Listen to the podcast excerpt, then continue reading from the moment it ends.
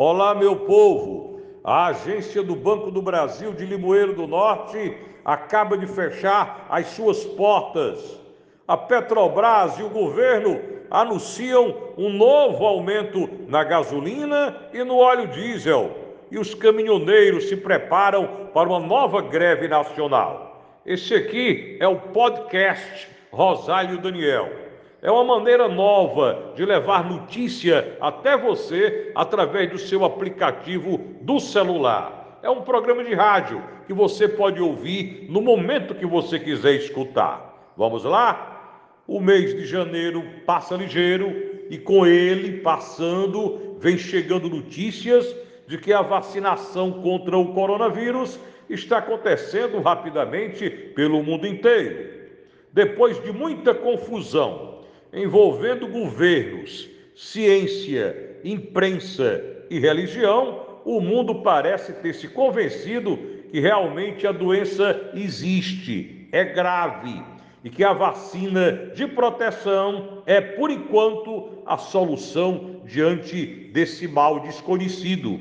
Tão desconhecido que tem o poder até de se transformar para continuar nos assustando e nos infectando. Pois é, o planeta agora fala sobre uma nova variedade do vírus que se espalha com maior facilidade.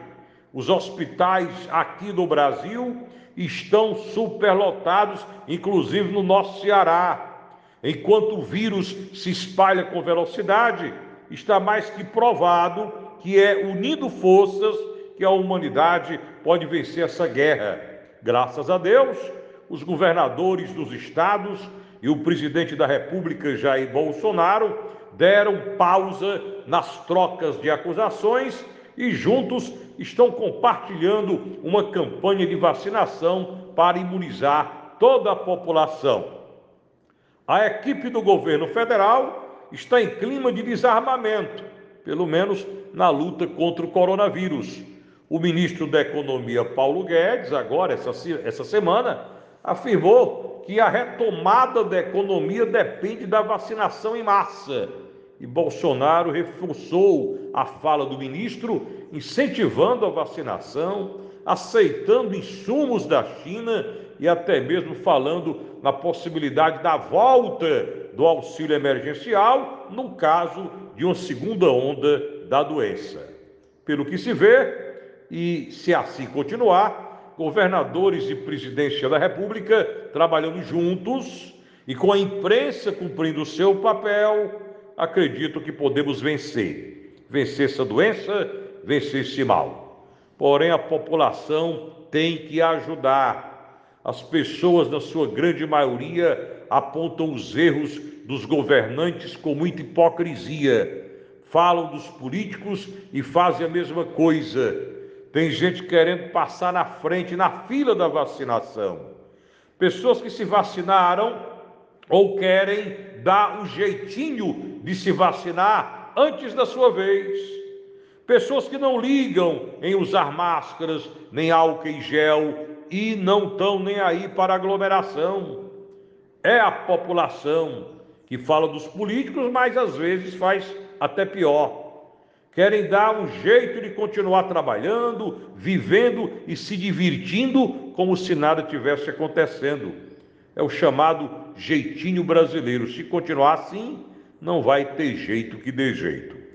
E atenção, a Petrobras confirmou o aumento da gasolina em suas refinarias a partir de hoje, quarta-feira, 27 de janeiro, informando que o preço médio de venda da gasolina para as distribuidoras passará a ser de R$ 2,08 por litro, refletindo o aumento médio de 10 centavos por litro no preço de venda.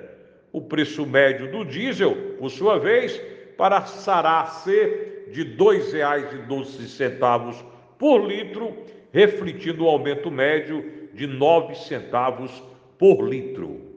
E os caminhoneiros poderão sim entrar em greve a partir do dia 1 de fevereiro, a Confederação Nacional dos Trabalhadores em Transporte e Logística informou ontem que apoia uma greve nacional de caminhoneiros prevista para 1 de fevereiro e orientou todos os 800 mil motoristas que são filiados à associação para participar do movimento de greve.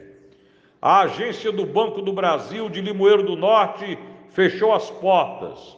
Hoje, dia 27 de janeiro, fecharemos o atendimento interno da agência Limoeiro do Norte para higienização conforme protocolo.